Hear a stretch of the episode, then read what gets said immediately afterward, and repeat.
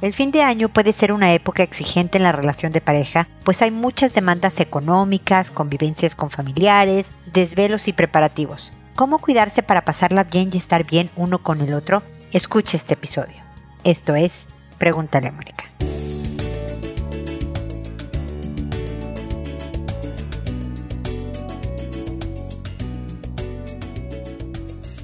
Bienvenidos amigos una vez más a Pregúntale a Mónica. Soy Mónica Bulnes de Lara en este casi fin de año. En este episodio que está rasguñando las paredes del fin de año y en donde hay muchas demandas de tiempo, de energía, porque hay preparativos, hay veces que también hay vacaciones, entonces tienes que coordinar mil cosas, hay cansancio ya de todo el fin de año de trabajos y demás, y la relación de pareja sufre nos peleamos con nuestra pareja porque ¿por qué no me ayudaste con esto? y no alcanza lo otro y se estresan y demás. ¿Cómo tener todas estas presiones que no solo son en diciembre, ustedes lo saben que la vida tiene demandas y desafíos y presiones y estreses y no fallas que uno nos esperaba. Entonces, ¿cómo nos cuidamos? ¿Cómo aseguramos que vamos a estar bien? No es fácil.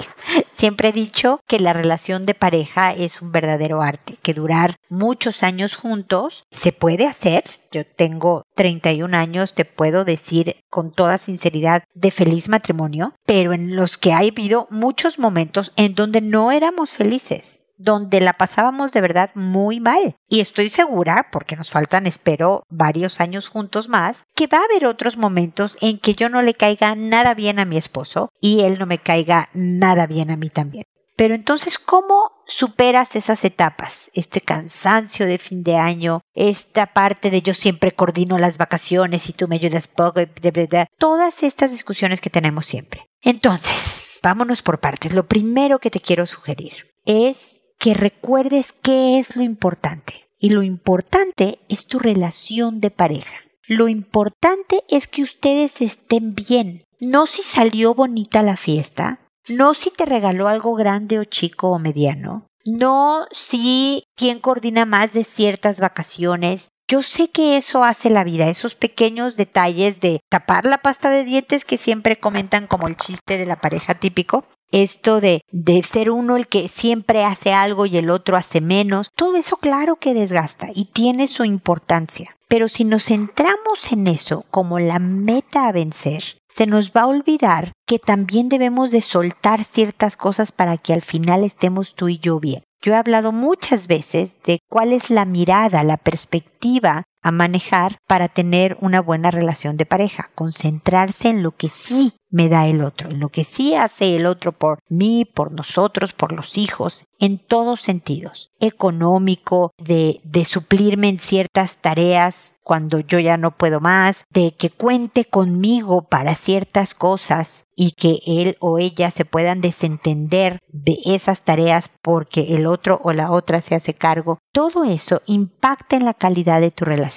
No dejes que el convivir con familiares en diciembre, que el estar preparando vacaciones, que el cansancio de todo el año, todo esto, acabe con algo que es más grande que ustedes, que puede durar toda la vida y que habla de compañía y de apoyo y de que claro, hay diferencias, pero también esas diferencias a veces, voy a decir algo muy atrevido, esas diferencias ayudan y no necesariamente son un defecto que es un peso, hay que manejar la visión. No es fácil y menos cuando ya hay un desgaste. Pero cuídense, vale la pena que se traten con cariño, que se traten con paciencia, y tratar de decir, ok, esto no es importante, lo suelto. Esto sí quiero que se haga, entonces, ¿cómo amorosamente, se acuerdan lo de cariñosa firmeza? Puedo pedir algo concreto que yo sé que el otro pueda dar, no pidan de verdad peras al olmo, como dice el refrán, algo que el otro sí puede dar, ¿cómo lo pido amorosamente para que sí suceda?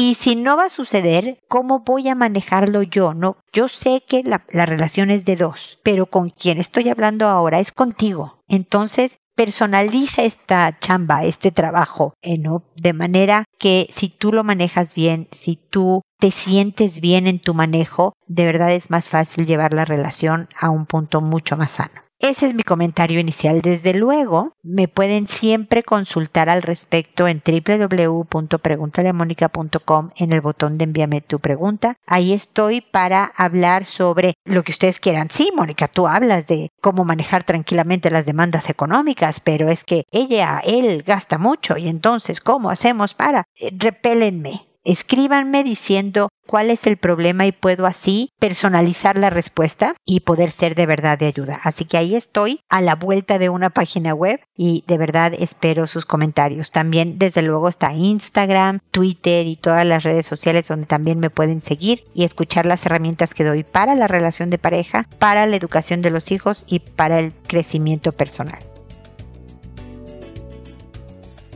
y ahora me voy a sus consultas, a responder sus consultas, que como saben es por orden de llegada, que a todo mundo le cambio el nombre y cualquier dato que pueda personalizar la consulta de manera que ustedes sepan que es absolutamente anónima. Nadie va a saber cómo se llaman, de qué país son, aunque hay palabras que nos delatan. Si yo digo chamba, cuate, a lo mejor la gente dice, ah, esta es mexicana pero voy a tratar de internacionalizar la consulta de manera que no sepan de dónde es. De todas maneras, ustedes saben, este es un programa internacional y por lo tanto es muy difícil que alguien pueda localizarte porque ni siquiera sabe de qué país eres. Bueno, a todo el mundo le cambia el nombre. Cuando he respondido, a esa persona le mando un correo y le digo el número del episodio, el, título del mismo y el nombre que le inventé, además del enlace del episodio para que pueda escucharlo sin problema. Y a todo mundo contesto y lo hago por audio y no les contesto directamente porque de esa manera puedo alcanzar a más gente y tal vez lo que yo diga le puede servir a alguien que esté pasando por algo similar. Bueno, entonces esas son,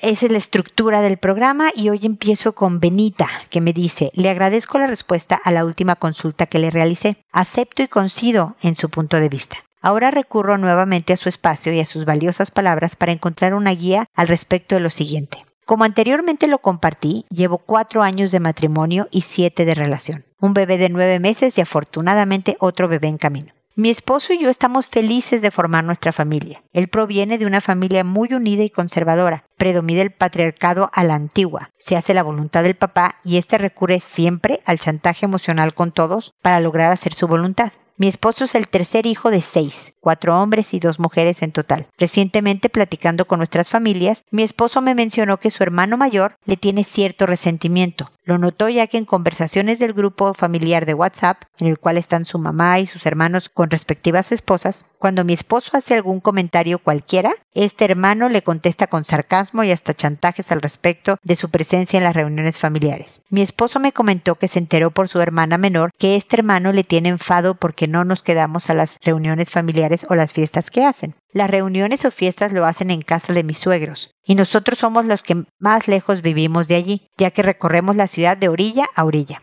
Ciertamente, como predominan los hombres en su familia, no son muy organizados. Entonces las reuniones o fiestas se organizan de un día para otro y no son puntuales, por ejemplo, solo dicen llegamos a la hora de la comida, entonces algunos llegan a las 2 y otros llegan a las 6 y todos se van tarde, entre comillas, de la casa a las 11 de la noche o a la 1 de la mañana. Nosotros hacemos el trayecto más largo alrededor de una hora para llegar a la casa, por lo que no nos quedamos hasta ese horario. Sus hermanos ya tienen hijos crecidos, ninguno de brazos, y por tanto no los cuidan con tanta atención, pero tanto el papá y el hermano de mi esposo utilizan este chantaje indirectas de no eres de la familia, no nos quieres, no te importamos, etc., cada vez que se le presenta la oportunidad. Por la misma conversación que mi esposo tuvo con su hermana, ella le mencionó que piensan que es por influencia mía y que yo los chantajeo para que no vean a su familia. Reconozco que prefiero estar en casa y disfrutar de mi nueva familia. Las fiestas a veces coinciden con otro compromiso ya hecho y es vamos unas horas a casa de los suegros y luego a la otra. No recurro al chantaje, pues a mí también me pesa que mi esposo esté intranquilo con esta situación, de la cual no sé hasta dónde puede llegar si es que llegaran a discutir y sinceramente no comparto el punto de vista ni de mi suegro ni de mi cuñado.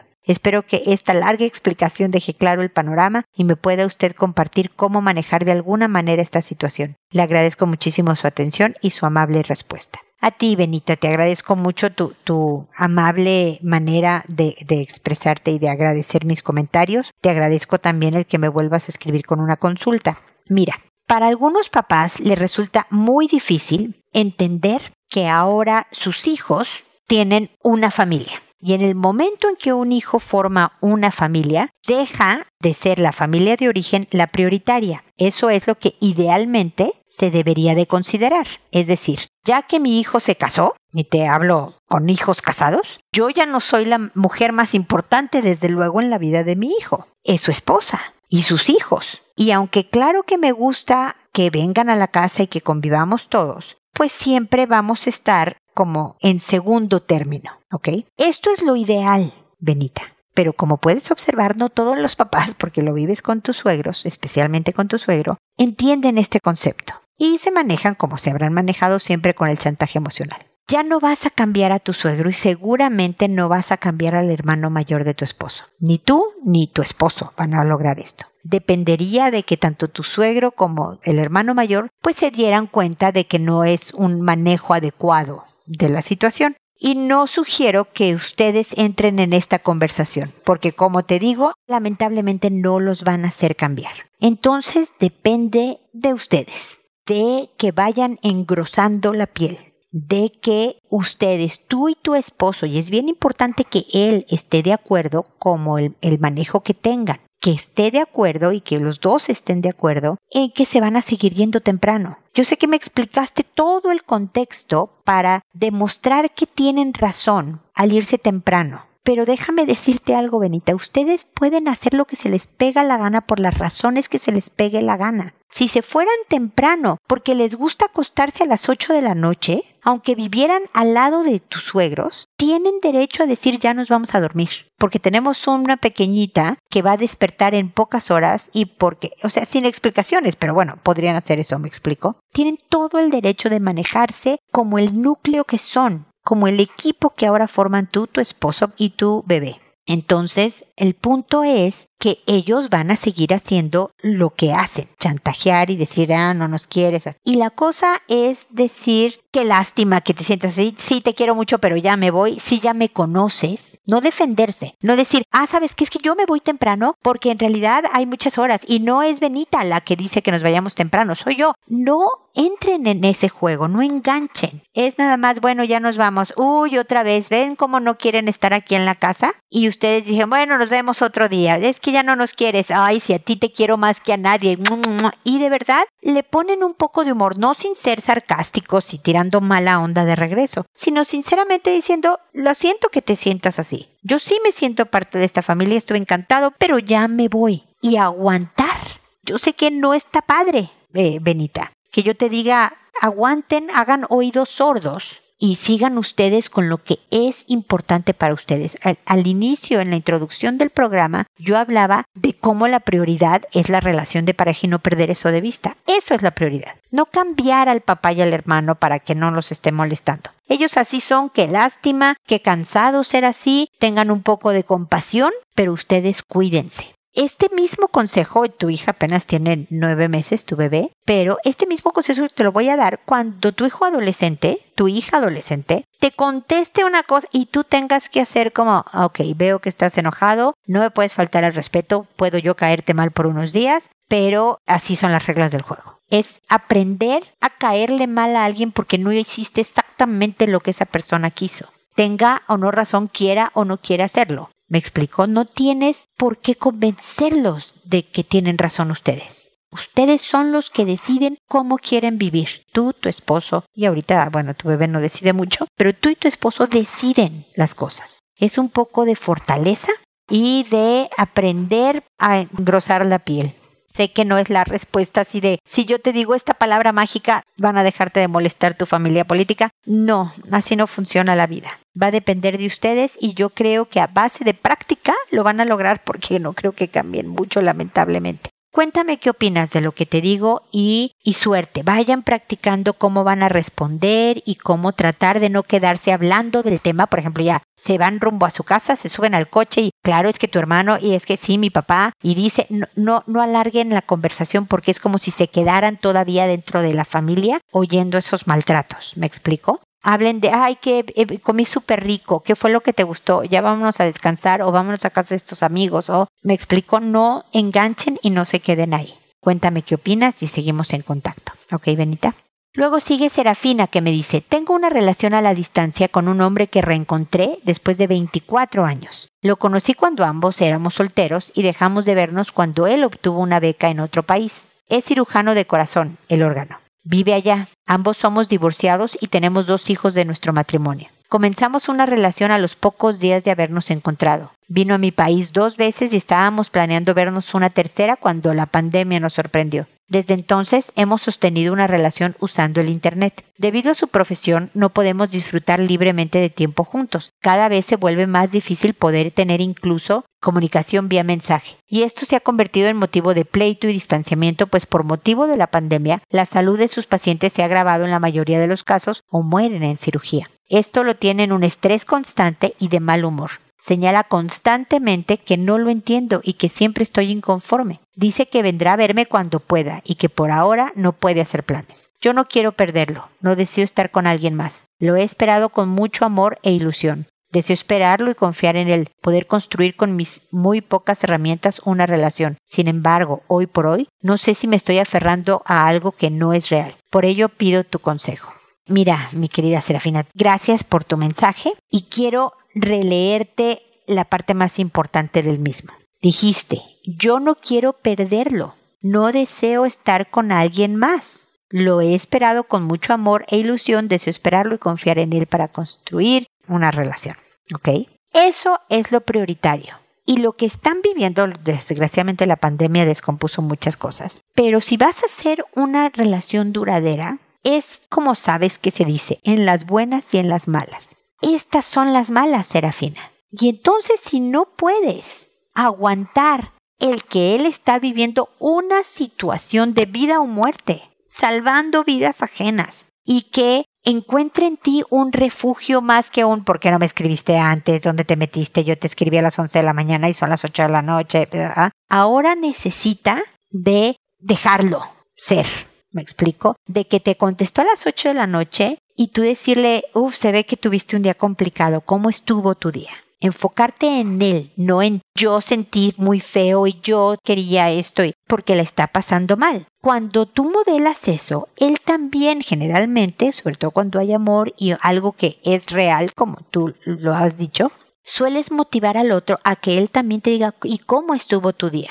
Pues mira, estuvo cansadón, desde luego, yo no operé a nadie del corazón, pero esto pasó y esto pasó con mi hijo y esto pasó. Y ya se van esperando y construyendo. No sé cuáles sean sus planes a futuro cuando él vive en un país tan lejano del que tú vives. Tú me dijiste cuáles eran estos países. Yo para precisamente conservar el anonimato los eliminé. Y sobre todo que los dos tienen hijos, ¿qué piensas? O sea, ¿te piensas ir para allá y llevarte a tus hijos? ¿Y qué implicaciones tendría ese desenraizamiento? O él piensa regresar a tu país y llegó al traerse, o sea, ver a los hijos de repente porque me imagino que está con la ex esposa allá, no sé. Eso también es parte de la evaluación para saber si tú tienes algo real, me refiero a algo que tenga futuro pero suponte que ya lo hayas pensado y, crees que tus hijos, con todo y que están alguno en edad un poco difícil de hacer un cambio a otro país, pudieran llevarlo, bla, bla, bla. Este sí es el momento de que como son las malas y tú le estás pasando más mal que yo, yo te doy espacio y yo te doy seguridad y apapacho. ¿Me explico? Porque la, relación de pareja, la buena, la sana es esa, que cuando tú le estás pasando mal, toda es la atención para ti. Pero si el otro le está pasando mejor que tú. Pero cuando el otro le está pasando, toda la atención es para él. ¿Me explico? De eso se trata una sana relación de pareja. No solo pensar en mis necesidades, sino también en lo que tú necesitas. Espero haberme dado a entender, Serafina. Cuéntame qué opinas y desde luego respóndeme con las cosas que yo te dije para ver si crees que esta estrategia de dar espacio y del apapacho, de analizar su futuro y todo eso, te ayuda a determinar si estás bien en esta relación o te estás aferrando a algo que no sea real. ¿Ok? Así que espero tu respuesta y también espero amigos que nos volvamos a encontrar en el último episodio del año aquí en Pregúntale a Mónica. Y recuerda siempre, decide ser amable. Hasta pronto.